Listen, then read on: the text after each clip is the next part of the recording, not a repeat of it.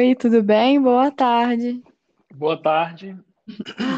É, fala seu nome para quem está ouvindo. Bom, meu nome é Adriano Mesquita Alencar. Sim, olha, as perguntas vão ser bem iniciais, são bem diretas, mas aí depois a gente Hum, pode aprofundar qualquer coisa. tá ok. Então, qual é a sua formação acadêmica, Adriano? Bom, a minha formação acadêmica, eu sou formado em física, tá? É, eu fiz a graduação e mestrado na Universidade Federal do Ceará e depois, durante o doutorado, eu fiz um, passei, fiz um estágio em Boston. Então, passei é, cerca de um ano na Universidade de Boston. Ai, que legal. Aí você É. fez é, pós-graduação lá? Sim, eu fiz, eh, eu fiz parte do meu doutorado e depois eu fiz um pós-doutorado. Então, eu, eu passei um total de 10 anos morando em Boston e lá, Boston nos Estados Unidos, e lá eu trabalhei um tempo na Universidade de Boston e um tempo, eh, na Harvard University. Uau! Aí quanto tempo durou essa formação? Eh, a, formação, vamos dizer, básica, em que eu fiz graduação, mestrado e doutorado, demorou 10 anos.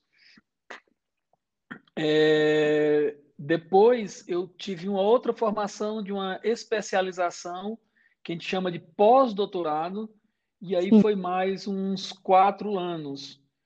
E nesse tempo eu estava, nesses quatro anos, três ou quatro anos que eu estive na, na Universidade de Boston, e aí depois eu fui contratado como é, pesquisador associado da universidade e passei mais uns anos como pesquisador associado lá e depois eu fui passei mais três anos na Harvard é, já como pesquisador sênior. Uau! E aí, então, seu tempo de experiência na área são 14 anos? 15? Ah, Bom, é assim, eu se eu falar em experiência na área, eu, eu, eu retiraria os meus 10 anos de tempo de formação E aí eu ficaria com talvez 20 anos de, de experiência na área, né? Se contar o meu tempo de formação, daria 30 anos, mas é, é, considerando apenas é, o tempo depois de eu, de eu, ter a minha formação acadêmica, são 20 anos. Desses 20, é, 10 na universidade é, em Boston, né? na Boston University, na Harvard, e fazem em torno de 10 anos que eu estou na Universidade de São Paulo, trabalhando como professor e pesquisador da Universidade de São Paulo, USP, no Instituto de Física. Sim, então, assim, já respondeu a próxima pergunta, que seria a profissão atual. Você é pesquisador, né? Isso, eu sou pesquisador é, e sou professor da universidade, né? Porque o, o professor universitário, tanto nas universidades nas universidades públicas em geral, é, é, e, algumas privadas, mas principalmente nas públicas, você tem um tempo de docência que você ensina, um tempo que você dedica à pós-graduação, onde você orienta alunos de pós-graduação que estão fazendo mestrado, doutorado, Sim. e o tempo que você dedica à pesquisa. Então, você distribui o tempo com essas coisas, né? além da parte de cultura e extensão. Então você divide o seu tempo em torno disso. É,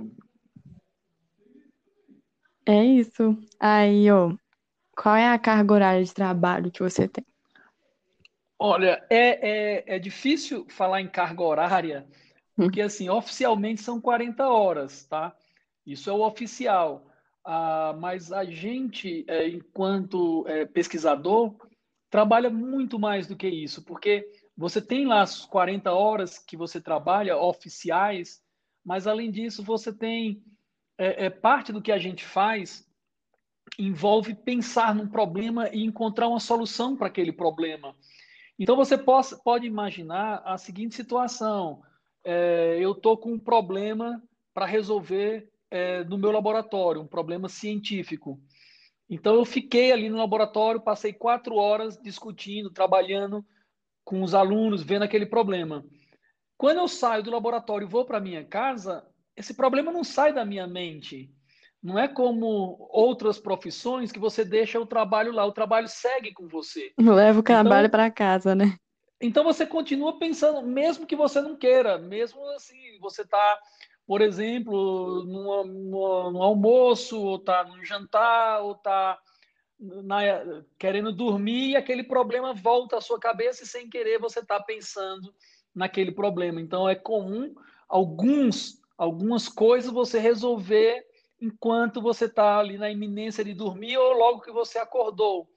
É, algumas ideias vão surgir em alguns momentos que você não tem a menor ideia né, de por que surgiu, como resolveu. Então, é, é, quando a gente fala em carga horária, você tem o oficial, meu contrato com a Universidade de São Paulo, são 40 horas semanais, porém, eu chutaria que eu trabalho muito mais do que isso. Então, eu fiz uma resposta curta, longa, né? Desculpa aí. Ah.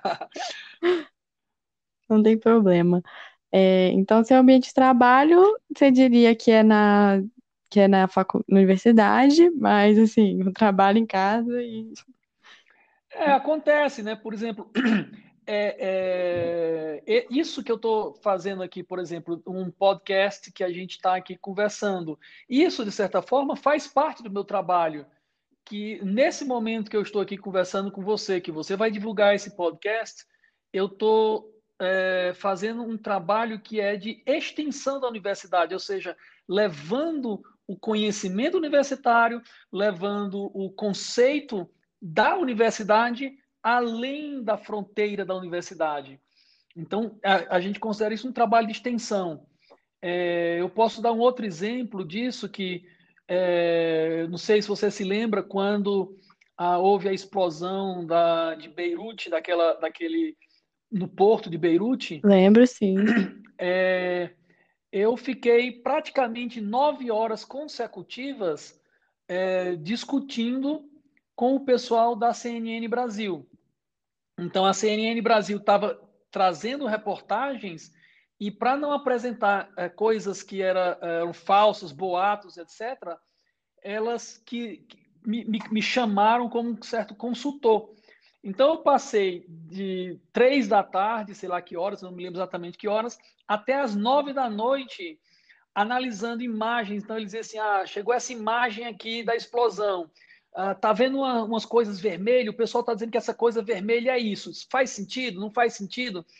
Então, então veja que isso extrapola muito a, a o, o meu horário de trabalho, a minha carga horária, mas isso continua sendo um trabalho porque eu estou levando o nome da universidade além das fronteiras da universidade. Então, na CNN ou é, etc., que me entrevistou, ele vai chegar e dizer: Olha, conversei com o professor Adriano Mesquita Alencar, da Universidade de São Paulo, professor do Instituto de Física. Então, isso leva o nome da universidade, leva o nome do instituto, então faz parte do meu trabalho é, é, é, essa extensão. E essa extensão não tem horário né, para acontecer. Sim, é verdade. Também não tem ambiente. Aí já ia ser a próxima pergunta, que é o seu ambiente de trabalho. Ele seria, assim, na área de pesquisa da faculdade, nas na sala Exatamente. Exatamente. Assim, a minha, a minha área de trabalho é, é, eu, eu, eu, eu sou um físico com a minha formação é, é, na área de termodinâmica, tá? Na realidade, não é na formação em si, é, eu falaria que eu sou da área de mecânica estatística, que é uma, uma parte da termodinâmica mais moderna, né? A termodinâmica é uma, é uma, é uma vamos dizer, uma, é um ramo da física antigo, né, da, da época da Revolução Industrial, e é muito consolidada, é, mas assim, os, a, a pesquisa atual, é, que a gente, quando um físico trabalha nessa área, a gente fala muito que a gente trabalha na área de mecânica estatística, que é um, é um pouco mais avançado, vamos lá, do que, é uma, do que a termodinâmica em si. Mas eu uso essas ferramentas de termodinâmica e mecânica estatística é, para resolver problemas que tenham correlação com a parte biológica. Então, é, eu, eu, eu correlaciono, por exemplo, tentar entender, por exemplo, o padrão de ronco é, é, ronco foi um, um, um, um, estudo que eu fiz em parceria com a Faculdade de Medicina, que a gente é, explicou uma série de fenômenos relacionados a ronco usando física para auxiliar, como uma ferramenta auxiliar da parte médica. Então, é, só para você ter uma ideia, a gente fez um, uma série de estudos de ronco e isso foi é, é, saiu no Globo Repórter. A gente teve um, um, uma, uma, toda uma entrevista, todo um estudo que foi chegou até o Globo Repórter da, da, da Rede Globo. Nossa, então, muito assim, interdisciplinar, é, então. Muito interdisciplinar. Por exemplo, eu trabalho com assuntos de física do corpo humano, ou seja, fenômenos físicos que estão no corpo humano. E aí, principalmente os relacionados a efeitos térmicos, temperatura, etc. Então, sei lá, uns, dois, uns três ou quatro meses atrás, talvez um pouco mais, eu não sei, um ano atrás, ah, um ano, com certeza que foi antes da pandemia, é, eu fui chamado para ajudar a Rede Globo novamente a, fazer uma reportagem do Fantástico sobre temperatura, sobre temperatura do corpo e como as pessoas se sentem no verão. Então, saiu um, um, uma reportagem inteira no, no, no, no Fantástico, e quem estava por trás da equipe de jornalismo, é, dizendo, ajudando a eles, dizendo quem eles deveriam procurar, o que, é que eles deveriam fazer, estava lá eu fazendo essa, esse papel aí de, de dar um meio termo, dar uma parte interdisciplinar entre a física, a biologia, a engenharia, porque envolvia motor do ônibus, ar-condicionado, é, medição de temperatura, envolvia uma série de coisas e eu, eu dei um auxílio. Então, isso é uma forma que a gente usa a física, usa a ciência para dar um retorno à universidade, à, à sociedade, tá? Uh, é um retorno que a, a gente dá à sociedade pelo dinheiro que a sociedade investe na gente. Então, quando a, a, a sociedade, na forma de impostos, é, é, é paga os, a, a, universidade, né, gera recurso financeiro, investe na universidade, a universidade dá em troca é, na forma de esclarecimento da população, que é isso que eu, tô, que eu falei, por exemplo, em dar uma reportagem para o Globo Repórter, ou para o Fantástico, ou para BBC, ou para CNN.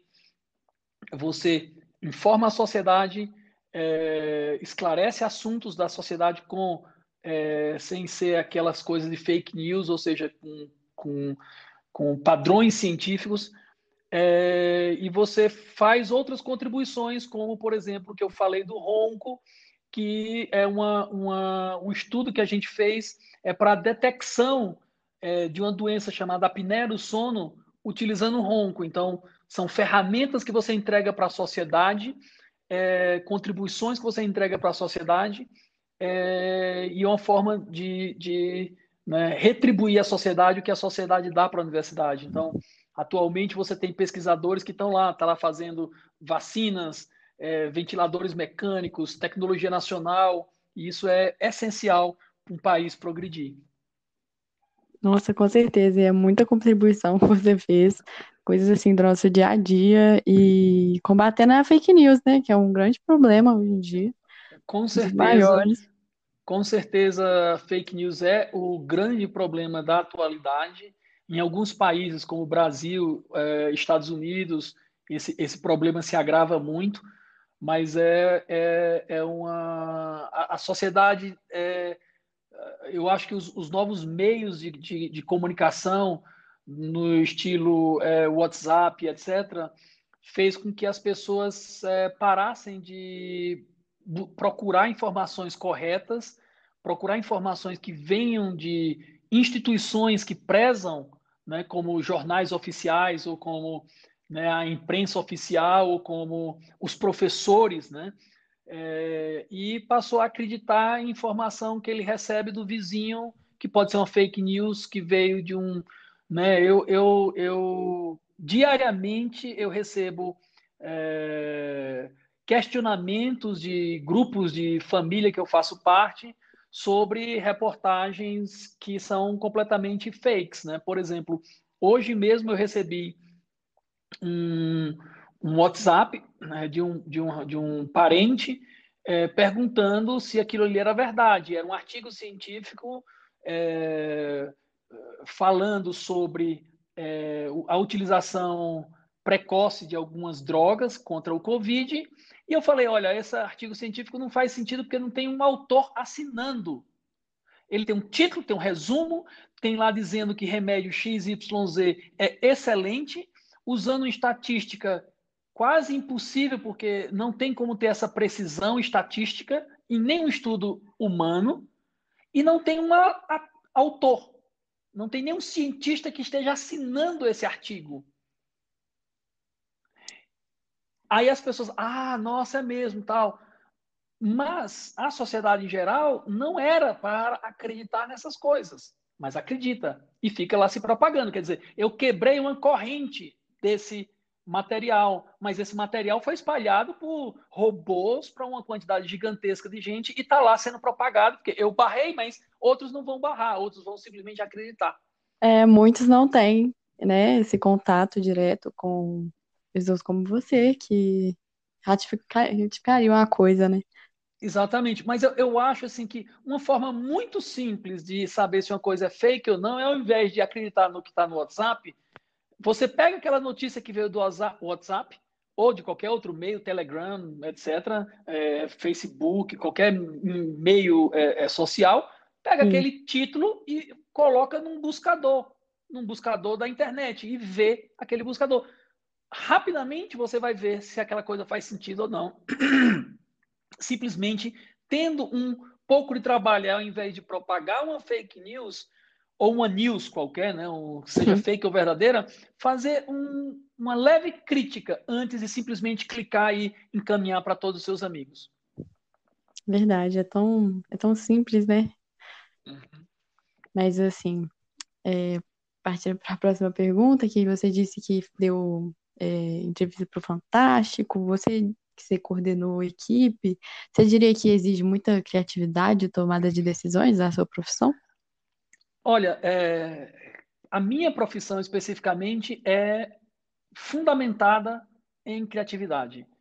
É, não existe, é, existe como, tá? Existe como você ser um pesquisador é, sem ser muito criativo. Existe é, e eu conheço alguns, né? Não, não é, é, impossível.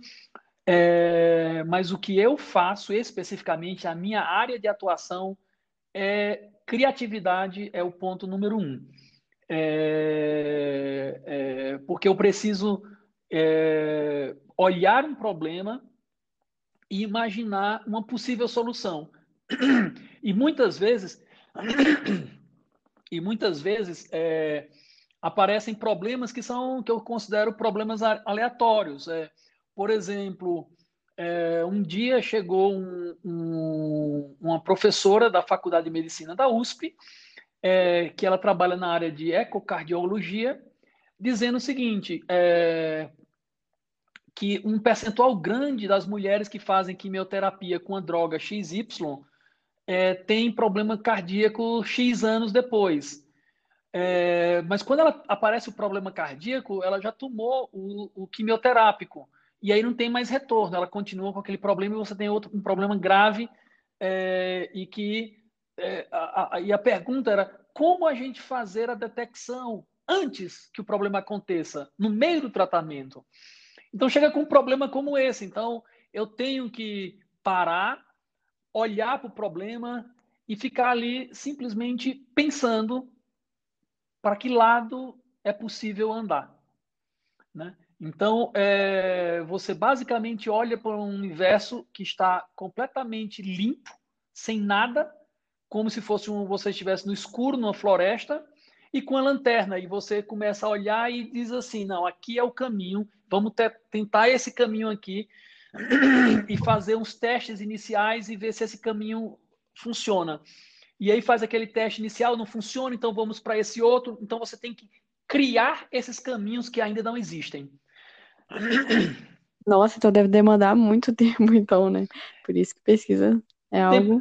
Isso, demanda tempo, demanda dedicação, demanda criatividade, é... mas que, por incrível que pareça, algumas dessas ideias são rápidas, é... porque ela na cabeça de um físico ou de um biólogo, ou de um químico, eu estou falando físico porque é a minha profissão, mas é, eu estenderia para qualquer outra.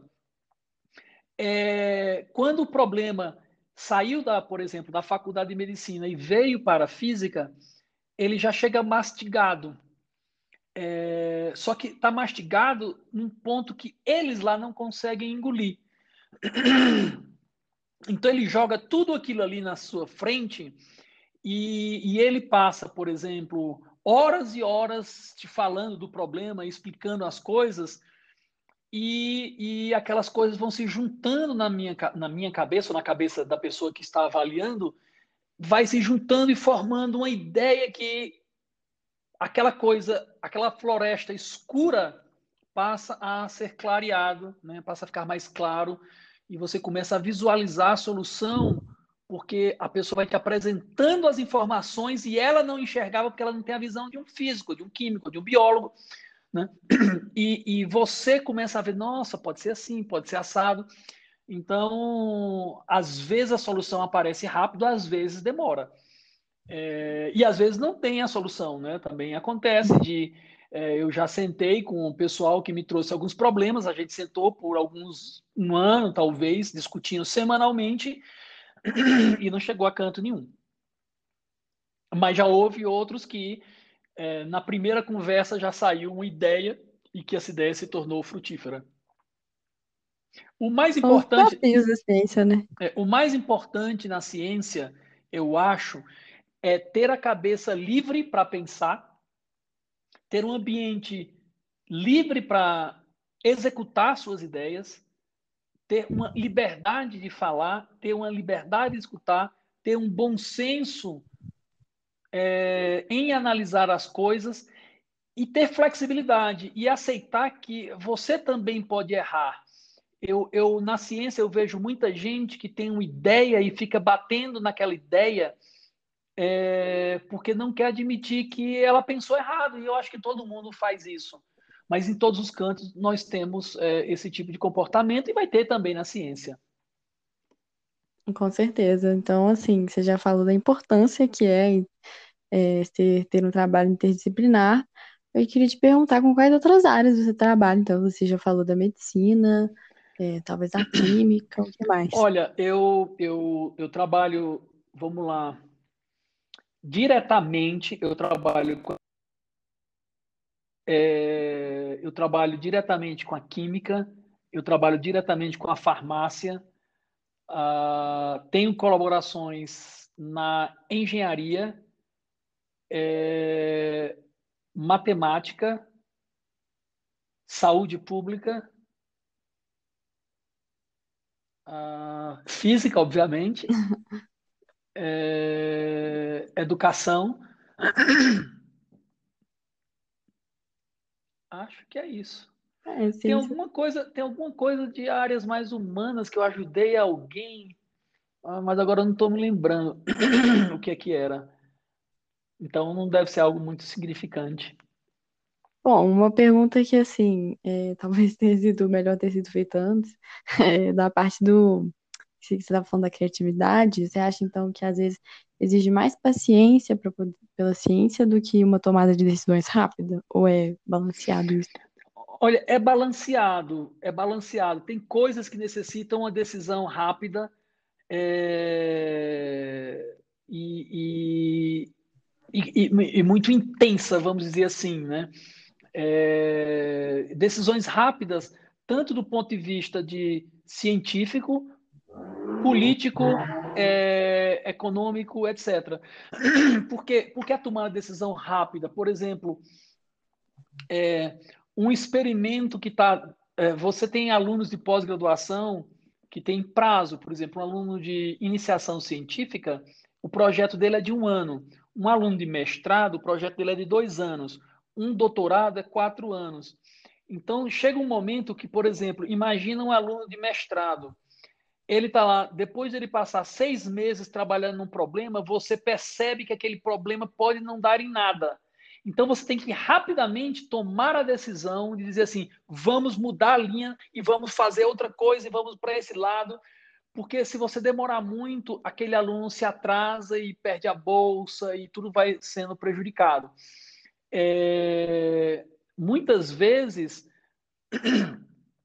você tem que tomar uma decisão rápida no caso de um protocolo experimental, por exemplo, ah, eu, a gente tem um protocolo A e o protocolo B, a gente tem que decidir para que lado vai e a decisão tem que tomar entre hoje e amanhã, porque a gente vai ter que importar isso, importar aquilo, e aí você tem que ter uma tomada rápida de decisão, e aí você usa muito o seu sentimento. É quase como se eu fosse falar de, de, de é, é, colocar isso de uma forma é, bem, bem popular, né? É, você dizer assim, ah, tem, é, você quer fazer uma escolha de um prato que vai comer e a pessoa diz, olha, eu vou, tô saindo para fazer o pedido. O cara saiu andando. Você dizer prato A ou prato B, não dá para não dá para você dizer espera aí, porque ele já está indo fazer o pedido. Entendo. Né? Ou tá lá, ou tá lá ligando para a pizzaria com o telefone na mão com o cara da pizzaria. E você tá com quatro amigos em casa. Que que, que a gente vai pedir? Se começar um debate, não vai dar. Entendi. Então, e essa, essa, essa situação também acontece na ciência, é, de você ter algumas opções e que você tem que tomar rápido a decisão porque o recurso financeiro que você tem vai acabar, vai o prazo de validade daquele recurso financeiro vai acabar, o prazo do seu aluno vai terminar, o, o projeto visa fazer uma parceria e você tem que acertar essa parceria. Então, tem várias coisas que implicam numa rápida tomada de decisão. E, e muitas vezes essa tomada de decisão você usa o seu sentimento pessoal. Então, eu sou líder de um grupo científico, eu tenho um grupo científico, eu sou o líder desse grupo científico. E muitas vezes eu tomo uma decisão rápida simplesmente no meu sentimento pessoal. E isso diferencia muito um pesquisador é, eficiente e um pesquisador menos eficiente. É, quando esse sentimento é mais acertado do que errôneo. Então, assim, felizmente eu estou nessa categoria que, assim, essas decisões que eu tomei rápido, a maior parte delas foi para o caminho certo. Então, é quase como, eu diria assim, esse sentimento que eu tenho quando aparece um momento de divisão de águas, que eu tenho que rapidamente tomar uma decisão, eu respiro fundo, tomo a decisão e, normalmente, essa decisão é certa ou muitas vezes é certa, ou na maioria das vezes foi certa. Então, se a gente for fazer uma comparação, é, até também, novamente, é, com um público mais é, menos da área acadêmica, um público mais leigo, é como você imaginar um empresário, dono de uma fábrica, um executivo de uma empresa, e ele tem que tomar a decisão: eu compro o, o milho hoje ou eu compro o milho amanhã? Ele olha aquele cenário econômico, o milho vai ter um aumento de preço, não vai. Ele tem aquele sentimento e ele diz: vamos comprar agora porque a hora é essa. Então, esse executivo ele toma decisões rápidas e o executivo que toma essas decisões rápidas e que na maior parte das vezes a decisão é acertada, esse vai ser um executivo bem sucedido. Em comparação a um outro executivo que é mais ali, ele fica mais em dúvida, ele pergunta para muita gente, então ele faz as coisas no tempo errado. Na hora que ele decide comprar o milho, por exemplo, o milho já está mais caro. Na hora que ele decide vender o produto, então ele tem, ele não toma a decisão rápida e muitas vezes ele faz uma decisão errada. Então isso distingue um bom executivo, um executivo que ganha milhões e milhões, do executivo mais simples. Então eu acho que na ciência tem a mesma coisa, só que é um outro tipo de conteúdo. Nossa, então você diria que assim, uma das qualidades, capacidades pessoais assim da pessoa seria a tomada de decisão certa pelo sentimento. É certa né? pelo sentimento. Agora veja que esse sentimento, do mesmo jeito que eu te falei, a comparação com o executivo, ele toma aquela decisão é, de, por exemplo, como eu falei, comprar o milho, sei lá, porque ele tem um sentimento da safra, do clima, de não sei o que mais lá, de quantas pessoas estão. Ele, é, não é que ele toma a decisão simplesmente por um sentimento é, obscuro, mágico. Não, não é isso. Claro, ele é. toma aquela decisão porque ele está por dentro do que está acontecendo. Ele provavelmente é um cara que lê os jornais, é um cara que conversa com as pessoas, é um cara que toma iniciativa. Então, isso faz com que, na cabeça dele, tenha informação suficiente para ele tomar a decisão acertada, mesmo sem ele saber por que ele tomou aquela decisão. Então, ele não vai dizer explicitamente, se você perguntar, putz, por que você comprou o milho naquele dia que foi o menor preço? Ele disse, cara, eu não sei, eu só sabia que a hora era aquela. E ele sabia que a hora era aquela porque ele tinha toda uma coisa na mente dele, todo um conteúdo outro na mente dele.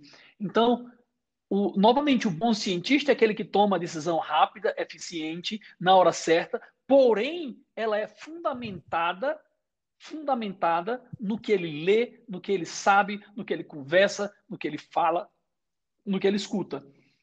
Então. O que ele aprendeu, né? Exatamente, o que ele aprendeu, da formação dele. Então, é, é, é, isso é muito. É, é, quando eu falo de sentimento correto, de tomar decisão rápida, eficiente, etc., eu estou falando, não é uma coisa mágica, é uma coisa que você tem um esforço muito grande para estar tá onde você está. Então, por exemplo, é, você assiste apresentações de outras áreas, você assiste a apresentação da sua área, você conversa com outras pessoas, você lê artigos científicos, você lê artigos do jornal, você tem um conhecimento, deixa a sua cabeça aberta, sendo ela fértil para receber as informações e numa hora que você precisa, você usa todo aquele conhecimento que você acumulou, pá, toma uma decisão acertada. Né? Eu, eu não diria ser rápida, tá? porque a, a, na ciência a pressa atrasa. Então, não é bom ter pressa na ciência, mas muitas vezes é uma tomada de decisão eficiente, na hora certa, rápida, e, e, e, e, com calma e com a certeza que aquilo ali vai, vai evoluir. Entendo. Então, se engana quem acha que física, ciências exatas são apenas um decoreba, apenas um. Engana-se, engana-se. É, apenas exata Engana-se porque. Tem experiência da vida. Engana-se porque veja que a, a, a, apesar de ser a física ser uma ciência exata, ela depois que você sai da, do ensino médio, né, e que você vai para a universidade, você vê que ela tem um leque muito mais amplo do que o que você vê no ensino médio. Então, no ensino médio, você vê uma física de 100 anos atrás, 200 anos atrás, né? Então, por exemplo, quando você pega é. a física newtoniana, você está lá há 300 anos de, de, de, de idade, aquela física, né? É, então aquilo ali é exato mesmo. Você dizer, ah, eu joguei uma bola, é, quanto tempo leva para ela cair um prédio de quatro andares? Alguém vai fazer uma conta e vai dizer tanto. É exato isso. É, é, mas se você pega outros problemas, por exemplo, em cosmologia, quando você pega um fenômeno que nunca ninguém viu, como a, a, a, colisão de, de estrelas, de anãs brancas e etc., quando você vê aquilo ali, você vê uma uma onda gravitacional, você vê aquela coisa, aquela coisa ninguém nunca tinha visto antes.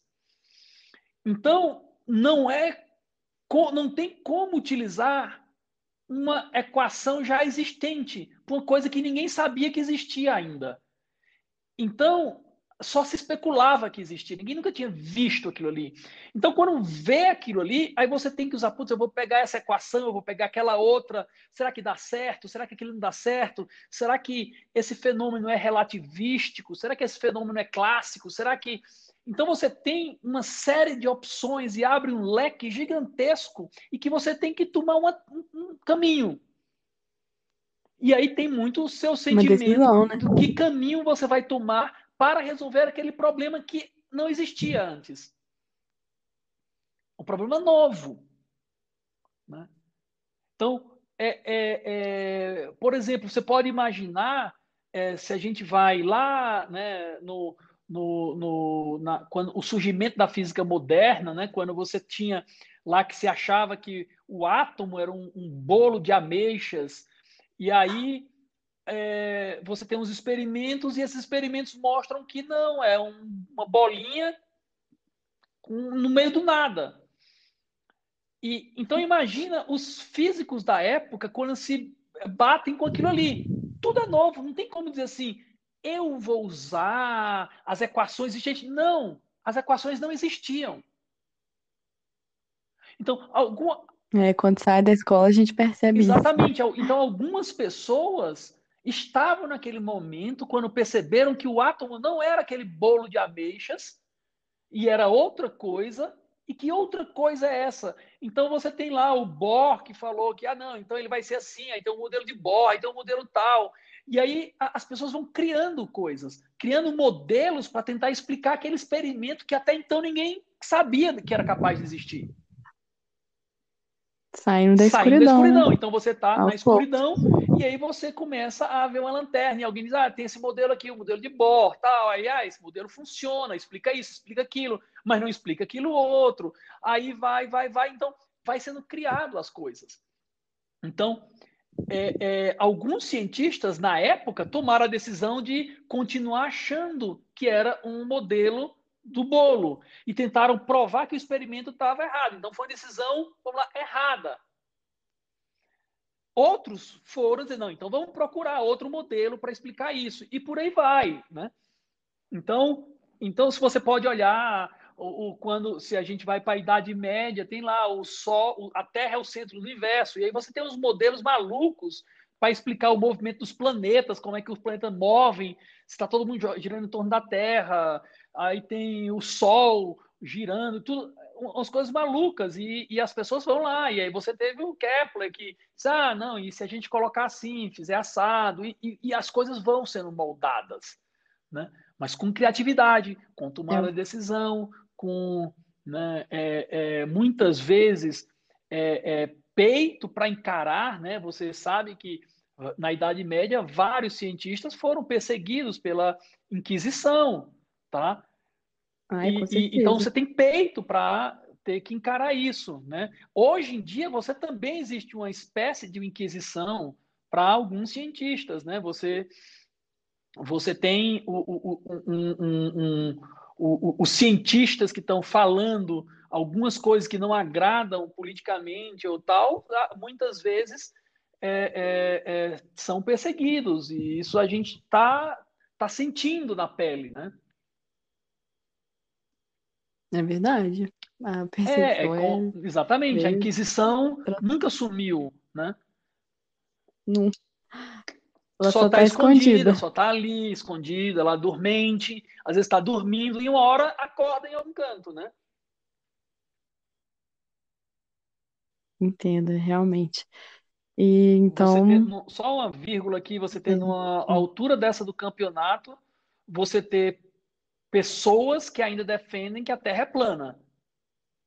É, não. Né? É, é uma coisa que é, é, é... Não tem o que falar. Não, tem o que falar. Não, não tem o que falar. Não tem o que falar. Então, é, é, é isso, né? É isso. Assim, você, para deixar registrado, você foi para Boston, você fez é, pós-graduação. É, qual que é o tema da sua pós-graduação? Olha, é, eu, eu, na realidade, assim, eu fiz o meu doutorado. O, o, o, doutorado tem um esquema chamado sanduíche, onde você faz um ano uhum. na sua instituição de origem, aí passa um ano ou um ano e meio no exterior e depois defende no seu próprio país. Né? Então, eu fiz um, o meu doutorado foi sanduíche, a minha pós-graduação é, foi lá na Universidade de Boston. É, é, o sanduíche, né, a parte internacional, foi na Universidade de Boston. E, e lá eu trabalhei com é, a aplicação da termodinâmica para problemas é, pulmonares. Tá? Então, eu, eu, hum, eu passei entendi. bastante tempo estudando sons pulmonares, que são aqueles sons que o médico vai lá é, escutar quando você está com uma pneumonia, ele vai lá, coloca um estetoscópio nas suas costas, pede para você falar ah, pede para você respirar fundo. Então, nesse momento, ele está escutando um, um, sons que é chamado é, ruído de crepitação, é, ou estertor, tem vários nomes para esses sons.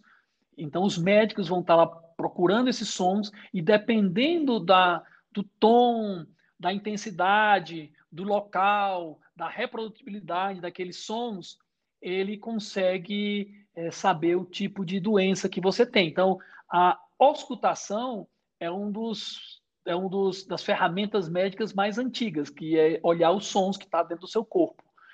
E, e eu, eu, eu trabalhei muito tempo é, tentando buscar a física desses fenômenos.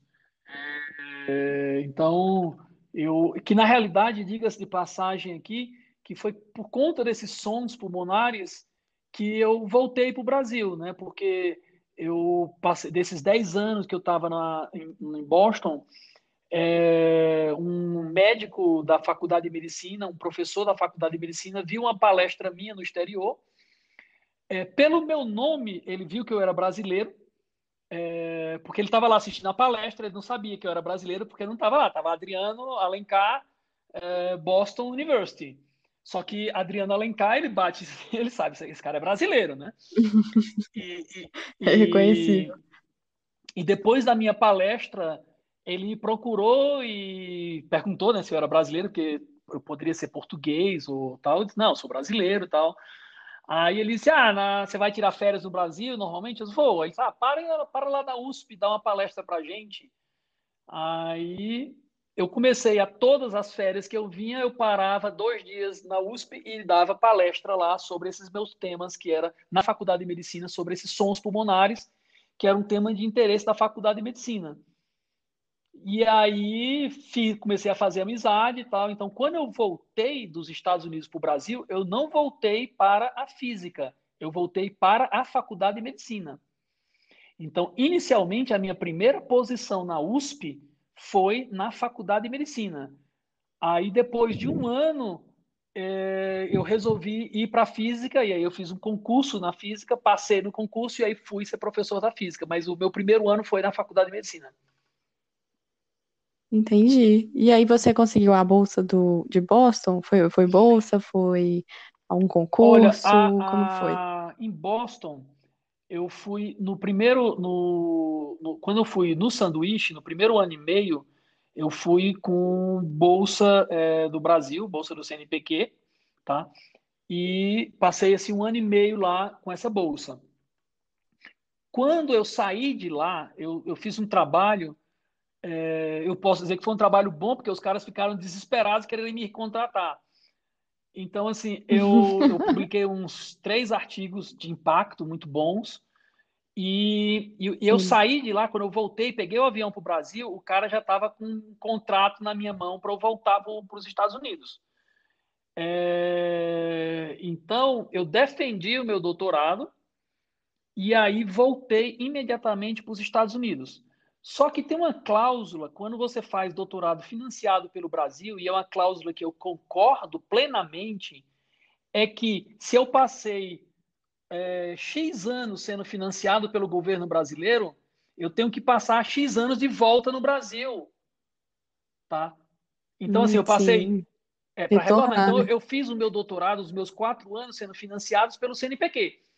Então, depois eu tenho que passar quatro anos, depois que terminar o doutorado, quatro anos de volta no Brasil para pagar, é, como se fosse uma, uma retribuição do que o governo brasileiro me financiou. Então existe essa cláusula. É, só que os caras lá de, da Universidade de Boston queriam tanto que eu ficasse que eles entraram com um processo é, no Itamaraty, America, é, Itamaraty, né, via governo americano, e eles devolveram todo o dinheiro que o Brasil investiu em mim, devolveram para o Brasil, e aí eu pude ficar lá sem precisar ficar nos quatro anos no Brasil. Então. Nossa, eu tô, eu tô é, abismada. Então eu tô tenho chocada. todo o processo, eles contrataram um advogado, a universidade contratou um advogado, me contratou como pesquisador, e é, a Universidade de Boston reembolsou o governo brasileiro pelas despesas que eles tiveram comigo na minha formação. E aí eu fiquei 10 anos lá. Legalmente, com permissão oficial do Itamaraty para ficar, visto que o recurso que o governo brasileiro pagou para mim foi reembolsado. Sem palavras, sem palavras. Então eu acho que eu fiz um bom trabalho lá, né? Ah! Assim, eu acho.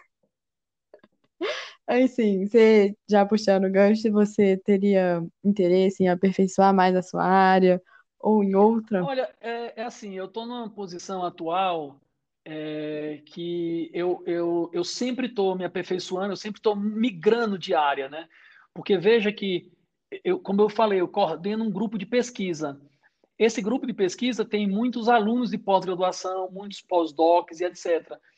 Então, eu não posso ficar parado numa área. Então, eu estou constantemente migrando de área. Quando a área se estabelece, por exemplo, eu tenho um aluno que fez é, doutorado comigo. Esse aluno que fez doutorado comigo, ele provavelmente vai ser professor de uma universidade, vai trabalhar em outro lugar. Então, ele leva consigo aquela área que ele trabalhou. Porque senão eu vou competir com ele, aí é uma competição desleal. Então, eu estou constantemente Entendi. buscando novas áreas, te, sempre tendo que aperfeiçoar, sempre estar tá buscando novos caminhos para que os meus alunos de pós-graduação tenham também os seus próprios caminhos. Então, eu estou constantemente fazendo isso. É, é, é, quase que um exercício diário de buscar novas áreas. Né? Então, por exemplo, eu, eu trabalhava, Nossa, eu passei um tempo grande trabalhando com pulmão, sons pulmonares, e aí essa parte de som pulmonar eu não trabalho mais. Eu deixei toda essa área para uma pessoa que trabalhou comigo, para um colaborador, para um, um ex-aluno. Então, entreguei todo o material para esses alunos e fui trabalhar noutra área, que é mecânica celular. Mecânica celular de músculo é, liso, que é o músculo de, de pulmão. E aí, passei um tempo trabalhando com esse, esse aí. Aí, depois mudei para músculo de artéria. Agora eu estou com cardiomiócito. E em breve eu vou entrar para sistema nervoso. É, então, eu estou constantemente buscando novas áreas, constantemente estudando novos assuntos. Isso é o que dá é, prazer na minha profissão, é estar tá buscando coisas novas. É, então, o que eu posso afirmar é que não é uma profissão entediante, porque você sempre está buscando coisas novas. Realmente, seu histórico, é você é a prova de viva Mas disso. olha, é, essa, essa é... história que eu contei minha, é claro que com histórias diferentes, detalhes diferentes, mas vários professores universitários, se você for ter uma conversa similar que você teve comigo, vários vão ter histórias diferentes, obviamente. É, é, a, a, minha história tem alguns detalhes assim desse, desse de, de reembolso do Itamaraty, que isso eu nunca ouvi ninguém que teve isso, tá? Eu nunca vi esse caso. Realmente. Esse caso eu nunca vi, mas deve ter outros, porque existe o caminho, uma vez que existe o caminho, é porque alguém já fez esse caminho, né? eu acredito nisso, mas é, é, é, é possível que você tenha outros, deve ter outros, mas outras histórias equivalentes é, que aconteceram de formas diferentes. Então, é, é, por exemplo, tem muitas histórias é, é, diferentes, mas com o mesmo estilo. Então, se você for conversar com algum professor universitário é, bem sucedido, um professor que é chamado professor titular, né, que é um professor que, que, que já está no topo da carreira, que é o meu caso, eu, tô, eu sou professor titular da universidade, eu não tenho mais o que galgar dentro da minha carreira, é, dentro da USP. Né? Eu Sim. já estou na, na, na, posição mais alta do, do, do professor da USP. É, tem várias categorias, né? você entra como professor assistente, depois é professor adjunto, e aí depois é titular. E, e, e é tudo concurso, né? Para cada uma dessas etapas você disputa com outras pessoas, né? Mas a, a, se você for pegar esses professores que estão lá como professores titulares, professores é, é, é, todos eles vão ter histórias é, como essas, né? Vão ter histórias diferentes, claro, mas a, a, a, a, ciência é formada por pessoas com esse perfil, né? Sim. Você diria que assim é, é essencial ter estar sempre é, indo para outros países e buscando outros lugares para poder alcançar o lugar onde você sim, chegou? Sim. É, eu, eu, eu digo mais do que isso. É necessário você é, ser uma pessoa inquieta, tá? Inquieta que assim não é, é, por exemplo, eu todas as vezes que eu me sinto confortável numa posição, eu quero sair daquela posição, tá? Então assim, como confortável? Por exemplo, eu estava muito confortável quando eu estudava sons pulmonares. Eu era é, eu fui né, uma das autoridades nesses sons a nível mundial. Né? Existiam, é, é, por exemplo, alguns, algumas reuniões é, é globais para decidir nomenclatura, para decidir protocolos, como esses sons, sons de pulmão em geral, sei lá, 12, 13 pessoas, e eu estava envolvido nesse grupo. Eu, eu, eu dava palestras no mundo sobre isso aí.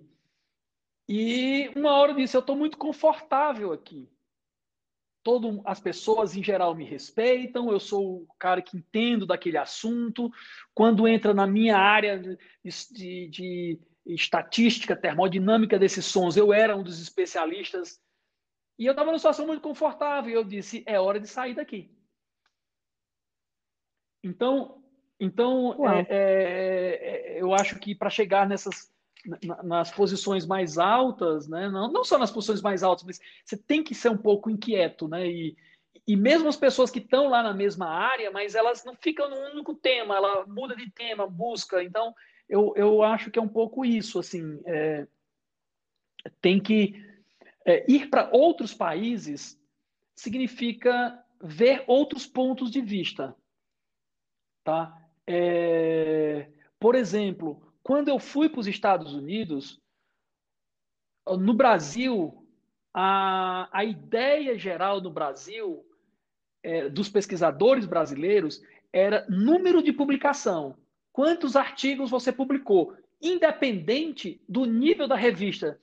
Então, ou seja, para uma revista excelente, tanto fazia você publicar numa revista excelente como numa revista mais meia-boca.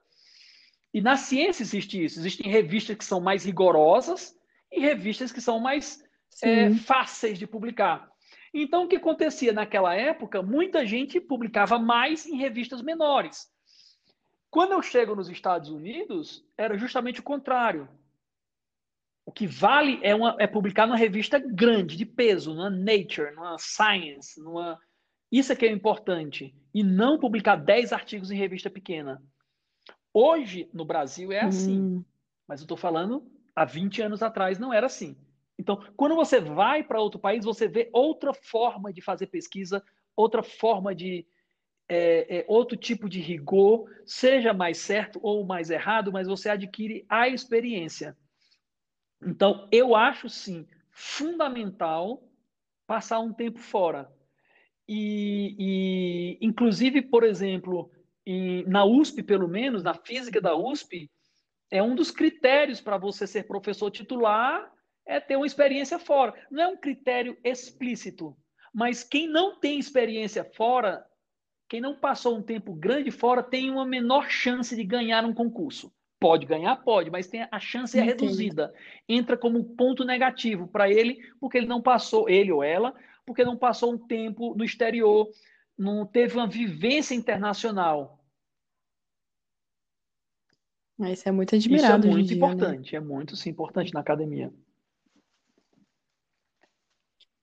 Você diria que você se sente totalmente realizado com o trabalho que você faz atualmente? Olha, eu me sinto, eu, eu me sinto, eu não vou dizer totalmente realizado, porque eu acho que se eu falasse isso eu estaria acomodado, né? Então, você... E aí você Exatamente. ia querer mudar de novo. É, é, é, eu, eu, quando eu, eu, eu, fui, eu passei nesse concurso para ser professor titular, que eu disse eu atingi o topo da minha carreira, é, numa idade relativamente jovem para as pessoas que atingem esse ponto na USP, né? Eu tenho atualmente 49 anos, eu passei nesse concurso, eu tinha 48, é, então isso é relativamente jovem para atingir o topo da carreira, onde você vai trabalhar lá até os 70 anos, né? É, eu pensei nisso, nossa, e agora, né? E aí você faz outras metas, é, por exemplo, ah, eu quero agora ser editor de uma revista internacional, eu quero publicar um livro, eu quero.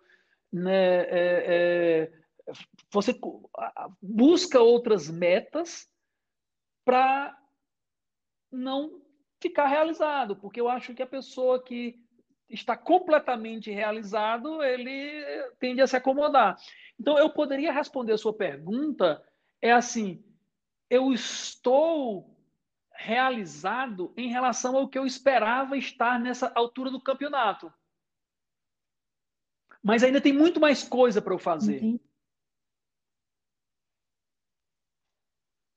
Exatamente. Sempre agregando, sempre um, agregando novo, um sonho né? novo. Exatamente.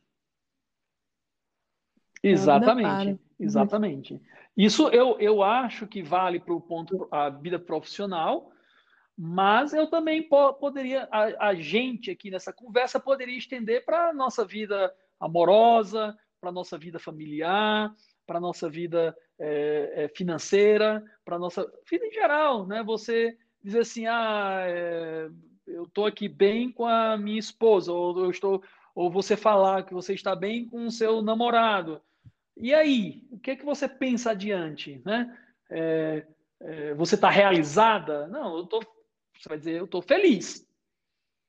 É, e eu, eu, busco mais, eu, eu, quero, porque isso, isso faz parte é, é, de uma coisa. Eu já vou mudar de área agora, vou falar um pouco de biologia, tá? É, do, do, do, lóbulo frontal. A gente, no nosso, no, no, nosso cérebro, tem uma, uma parte do nosso cérebro que é o lóbulo frontal, que é justamente o que faz você aceitar a situação atual e buscar mais. Então, por exemplo, você hoje diz assim: é, eu sonho em ter uma casa com um carro. Esse é meu sonho, por exemplo, né? Aí você adquire o seu carro e a sua casa. Aí você vai dizer, estou realizado? Você vai dizer, tá, eu, sim, eu estou realizado. Por um ano. Um ano depois, você vai querer mais, vai querer um carro. Eu quero dar um upgrade no meu carro, eu quero comprar um carro 4x4, eu quero, eu quero ter uma bike, é. isso assim. Aí você já muda, porque aquilo que você já tem, você já acomodou, e aí você quer algo mais. Então, é, o nosso cérebro faz isso, tá? Automaticamente. E, e, e um conselho interessante para as pessoas é não deixar o lóbulo frontal é, fazer tudo, Entendo. dominar a sua vida. Porque senão, é, se você permite isso, você nunca vai se acomodar na, no que você tem, você sempre vai estar insatisfeito. Tá? É por isso que a espécie humana chegou onde chegou. Nós chegamos onde chegamos, né? porque nós nunca nos acomodamos com o que temos. Sempre queremos mais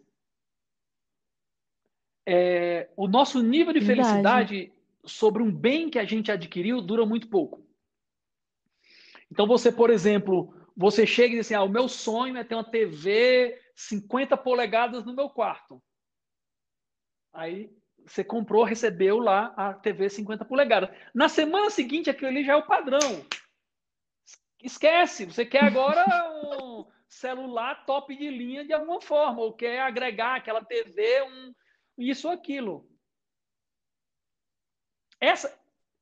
Também vem da modernidade líquida que a gente, é, que a gente vive, isso, né? Isso, isso, isso aí hoje. é uma consequência é, do, da, do nosso cérebro, do indivíduo, do nosso do cérebro, indivíduo, do ser humano, é intrínseco do ser humano. Isso, se você for lá, lá para o tempo dos faraós egípcios, um faraó fazia uma pirâmide, aí para morrer, morreu lá naquela pirâmide de 100 metros, aí o outro vai dizer, não, se o cara lá tem a de 100 metros, eu quero construir a de 150. E, então, é, Ser então, humano, então, assim, né? isso é intrínseco. É, é uma, o nosso cérebro é assim, nós somos assim. É, se, se você comparar é, o nível de felicidade tá, de uma pessoa que ficou tetraplégica com o nível de felicidade com a pessoa que ganhou a Mega Sena, um ano depois é idêntico. Tá? Existem estudos científicos na área de neurociência que mostra isso, mostra que é, a, a, a, a, felicidade, você se adapta. Então, uma pessoa que ficou tetraplégica ou paraplégica, vamos dizer paraplégica, um ano depois ela vai perguntando como é que está a sua vida. Ah, bem, estou bem, eu já, eu já consigo é, isso, consigo aquilo. Antes, quando eu fiquei paraplégico, estava ruim, agora eu consigo fazer isso, já consigo andar, ou, ou, andar, não, sei lá, usar a cadeira de roda, o meu carro agora já é adaptado, blá, blá, blá, blá, blá. Ela está com o cara que ganhou a Mega Sena, tá do mesmo jeito. Um ano depois ele tá, não, tô aqui e tal, podia ganhar mais uma Mega Sena para dobrar o meu patrimônio, não estou ganhando. Putz, né? Então, isso, isso, isso vai acontecer também, tá? Então, é, a gente sempre está fazendo um, um upgrade dos nossos sonhos à medida que os nossos sonhos são realizados. Eu não se deu uma aula agora. É, é a minha profissão. Realmente. Essa pergunta eu respondo. então, assim, é, partindo para um lado mais aqui no Brasil, é, como você acha que está, tipo assim, o mercado em relação à a, a, pesquisa, a física? Olha, nós vivemos, eu tenho que ser honesto, um momento sombrio da ciência. É, mas eu acho que, como toda tempestade, uma hora para. E no momento que essa tempestade parar, as flores surgirão. É há uns 10 anos atrás, ótimo. Hoje estamos, né, o, a, a, o cientista que está terminando a sua formação hoje está é, tá com dificuldade, sim.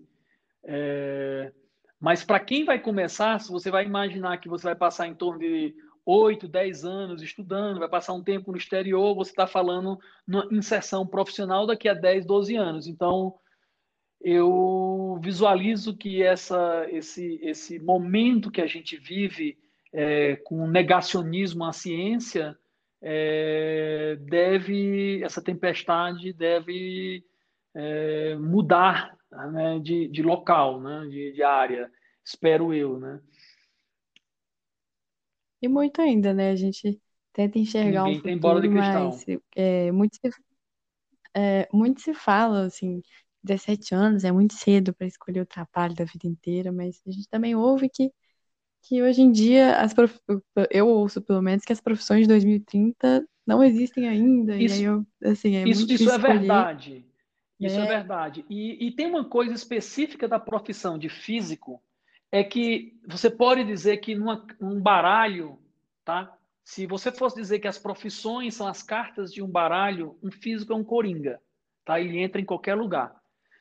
É, eu tenho, eu posso citar, eu tenho é, três ex-alunos meus que estão trabalhando em funções diferentes em bancos.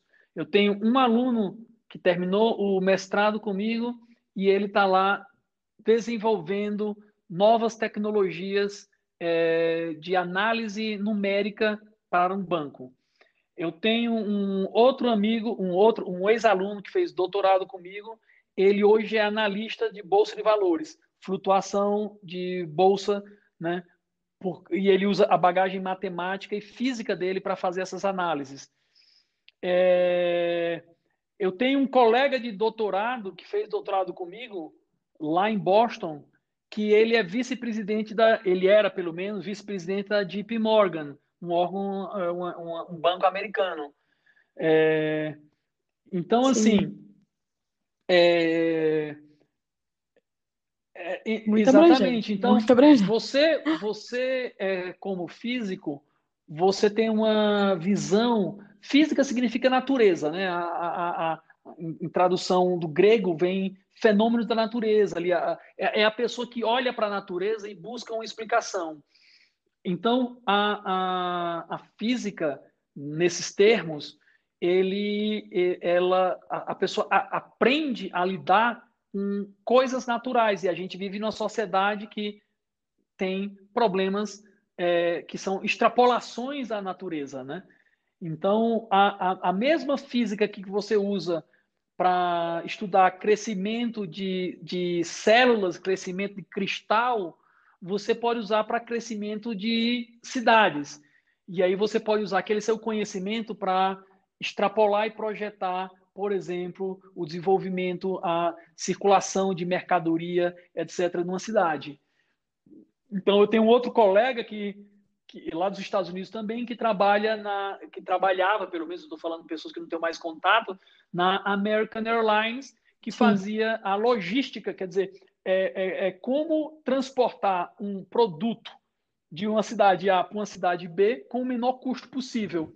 Então, trabalhava na parte matemática dessa logística. Então. E todos, assim, foram formados em física. Exatamente. Né? Então... Por quê? Porque o físico, é. ele usa a matemática para explicar a, a natureza. Então, a nossa linguagem de comunicação do físico é a matemática e o, o, o, objeto de estudo é a natureza. É, então você aprende a usar a matemática para explicar fenômenos da natureza. E aí você pode usar essa ferramenta matemática para explicar bolsa de valores. Você pode usar essa ferramenta matemática para explicar logística de transporte. Você pode usar essa matemática para explicar comportamento social. Você pode usar essa matemática para explicar propagação do vírus. Você pode usar essa matemática para várias coisas, porque você tem a ferramenta. É como, por exemplo, alguém que aprende a fazer uma construção de casa, mas essa pessoa pode estudar um pouco e fazer uma construção de uma igreja. Entendi. Realmente. Nossa, então, você abriu assim. Então, por exemplo, de... é, por que, que eu tenho parceria com a química, com a biologia, com a medicina, com a farmácia? Porque eu olho o problema médico, eu olho o problema da farmácia com a bagagem matemática que eles não têm. Então, o médico não tem a matemática que eu tenho. Então, eu olho, eu Nossa, olho aquilo ali olhar. e eu estou acostumado, e, e, e, o matemático, a pessoa que é formada em matemática, por exemplo, aí o matemático, não estou em nenhum momento desmerecendo a profissão de matemático. Mas o matemático ele tem mais dificuldade porque ele não é acostumado a aplicar a matemática em fenômenos naturais. O físico tem essa versatilidade, porque ele tem que fazer aproximação, ele tem que dizer, não, mas esquece isso aqui, vamos considerar aquilo ali. Isso é importante, isso não é importante. Ele tem que usar a criatividade, aí volta para o que você falou, tem que voltar à criatividade usar a criatividade para simplificar o problema e esse problema mais simples ser possível resolver com a matemática existente. Se não for possível com a matemática existente, ele tem que criar uma nova matemática que ainda não existe. Que foi justamente o que Isaac Newton fez para explicar a gravidade. Os fenômenos de gravitação não podiam ser explicados com a matemática daquela época. Então, o Isaac Newton criou uma matemática nova, que é o cálculo integral e diferencial, que vocês vão ver na faculdade. Tá? Então, cálculo integral e diferencial você passa na faculdade. Se você fizer uma faculdade de física, engenharia na área exata, é um ano e meio assistindo aula para aprender cálculo integral diferencial. E Isaac Newton criou essa matemática que você passa um ano e meio na faculdade é, para aprender com, com, com qualidade, ele criou isso aí para resolver o problema da gravitação. Então, esse é o, esse é o tipo, claro que eu estou falando, eu estou falando de Isaac Newton, que é um dos das maiores é, é, é, cérebros né, que já existiu. Né? Eu, eu Newton, para mim, é o, o cara, é, do ponto de vista científico, o cientista mais completo né, que eu passa pela minha cabeça. Né? O impacto do que o Newton fez, é, eu acho que ninguém fez igual. É, não estou falando da parte pessoal, né? Que eu acho que o Newton tinha uma, uma parte pessoal aí meio ruim, mas é, a parte científica não tem como é, é, negar que Legal. ele é realmente o, o, o, o top, né? Mas ele, ele criou. Então, o, o físico, eu, eu, falei aqui do cálculo integral diferencial, Newton criou, mas você pode pegar em proporções o que um físico faz, por exemplo, para criar uma matemática nova para explicar uma coisa que não, não tem explicação. Mas não é a nível do que o Newton fez, mas são detalhes da matemática que não existiam antes. Isso aí está sendo feito, constantemente sendo feito no, nas academias é, de física, nos institutos de física do mundo inteiro. É, é, criar novas ferramentas para explicar fenômenos cujas ferramentas não existem.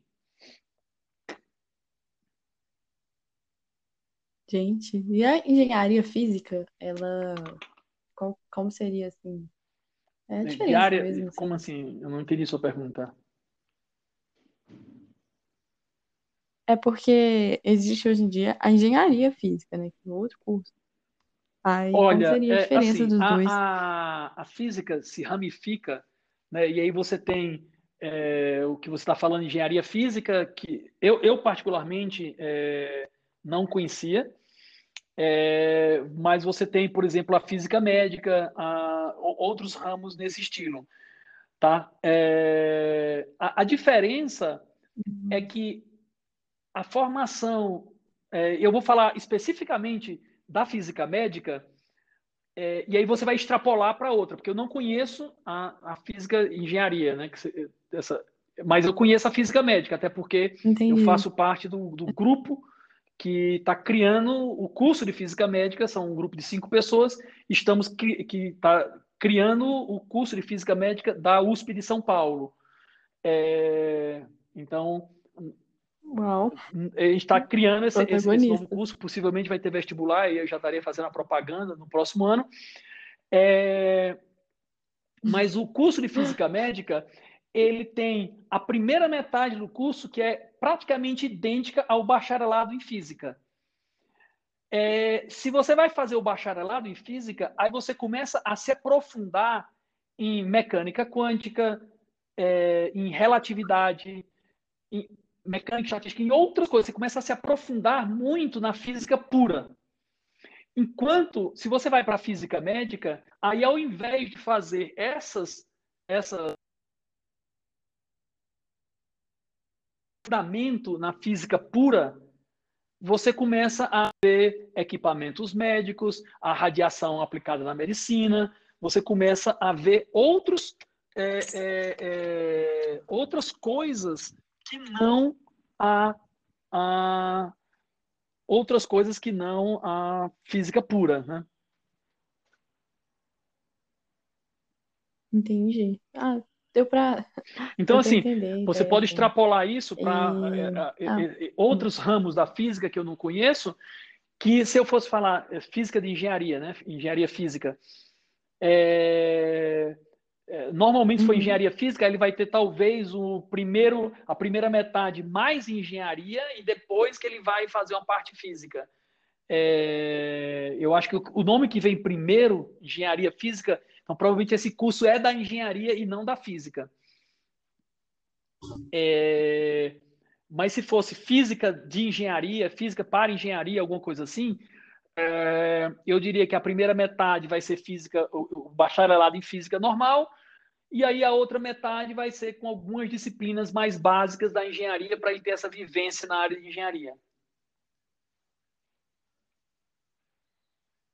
Entendi. Você esclareceu. É, a última pergunta seria um conselho que você tem a dar para os é, assim, profissionais. Eu, eu poderia, esse tópico agora eu poderia passar uma hora falando. Como já faz uma hora que a gente está conversando aqui, é, eu, eu, eu diria assim: é, tenha a mente aberta. Tá? É o que eu falo para os meus alunos. Nem tudo que está escrito é verdade absoluta. Nem tudo que as pessoas que você é, ver como deuses, tá certo. Então você pode, por exemplo, um professor seu pode dar uma aula e falar de uma coisa. É, tenha a desconfiança, né?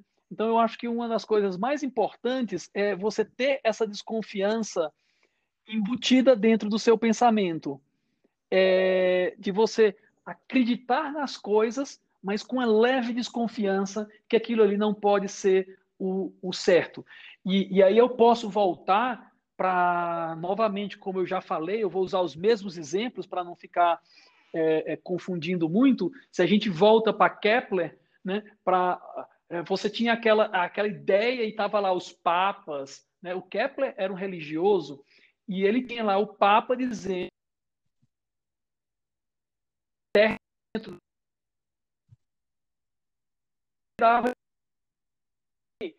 e o Kepler, mesmo como um religioso, viu aquilo ali com uma certa desconfiança. Ah, então, eu acho que olhar com uma certa desconfiança é fundamental. Tá? Então, olhar as coisas com uma certa desconfiança, com uma certa curiosidade. Então, você vê um fenômeno e alguém diz, ah, isso acontece por conta disso. Aí você pensar, será que é mesmo? Se você não tiver isso, muito. Então, você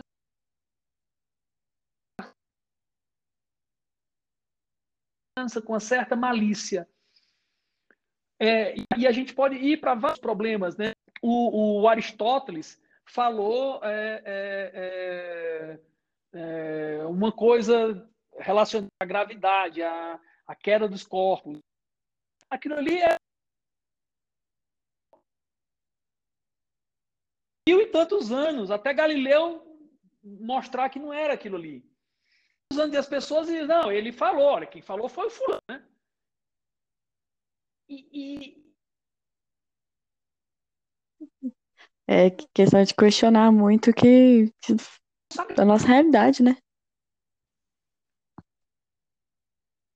Então,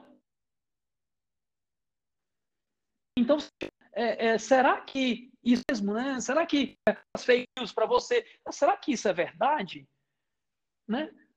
Mano, não é um news qualquer, né? Quando, quando eu falo fake news, eu já estou sendo preconceituoso dizendo que é fake, né?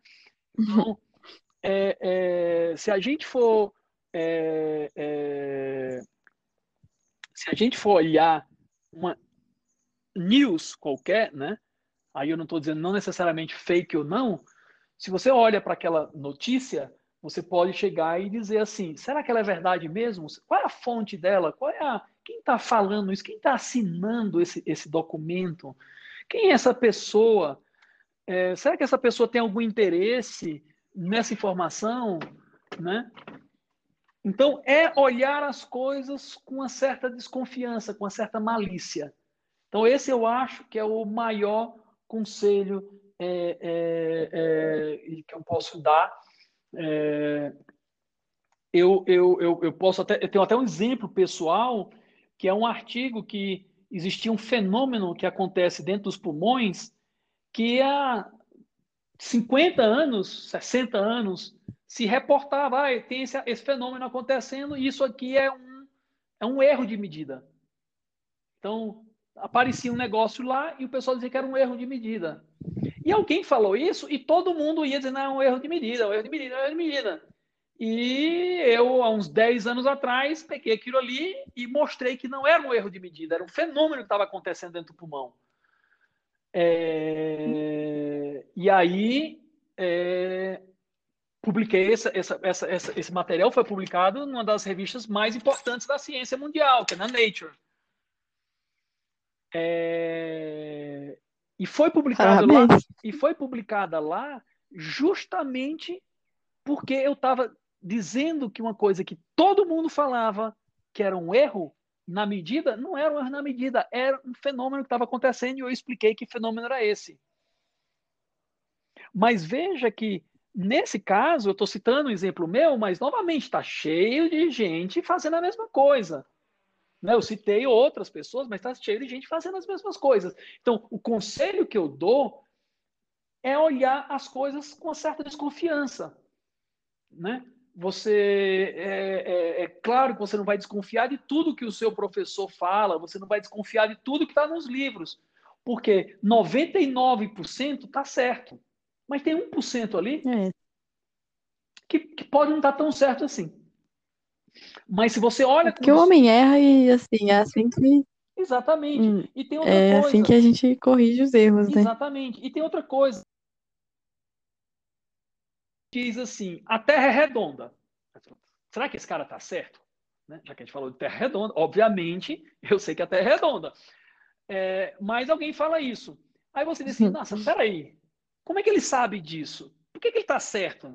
Aí eu vou lá olhar, tá, ah, não, tá aqui tem uma foto que tiraram, tem isso, a terra é assim, é assada, alguém já deu uma volta completa, não sei o quê. Tem, se você colocar uma haste, a sombra é assim. Se você colocar uma haste no outro canto, no outro, vai ser diferente, a sombra do sol.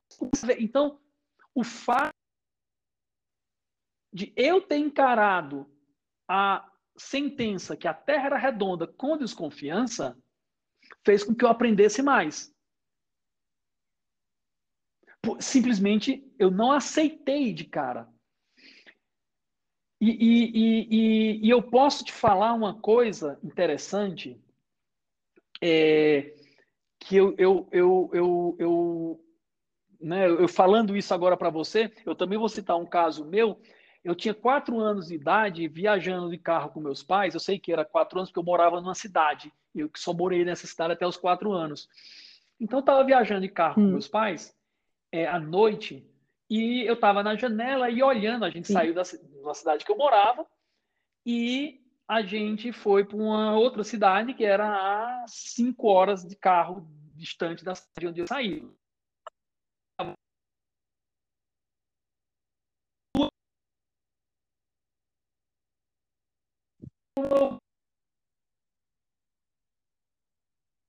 Que da cidade X e está chegando agora na cidade Y, eu estou vendo a Lua o tempo todo. Por que, que ela não desaparece? Eu não estou andando, ela não some, né? As outras coisas somem, ela não some. Tá lá. Aí meu pai falou assim, não, porque a Lua é grande, a Lua é muito grande, aí você vê isso e tal. Passei anos com isso na minha cabeça. Então, peraí, é grande. E daí? Eu tenho um apartamento, um prédio de cinco andares é grande. Eu andei 200 metros, eu não perco de vista aquele prédio. Então, essa pergunta ficou na minha cabeça por muito tempo. Ou seja, eu escutei o que meu pai falou, é grande, deve estar certo, mas não fiquei contente com aquela explicação. Aquela explicação não me convenceu, porque ele deu uma explicação simplista. Né? Então, a curiosidade ficou na minha cabeça e a vontade de entender aquilo ali ficou na minha cabeça. Realmente, a... o negócio também é perguntar, né? Oi? Oi? Alô? Oi?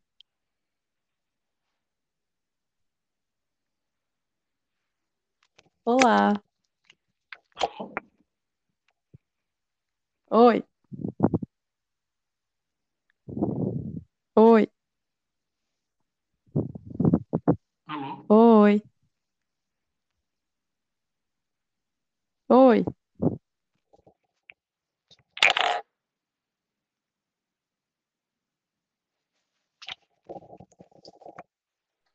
Oi, tá ouvindo? Alô?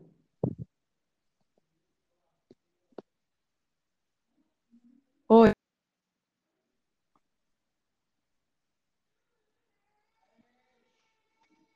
Oi. Alô? Conseguiu ouvir?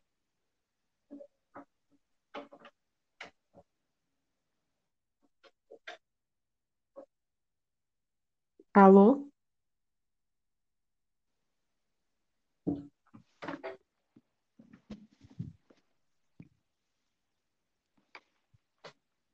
Oi. Oi, conseguiu ouvir?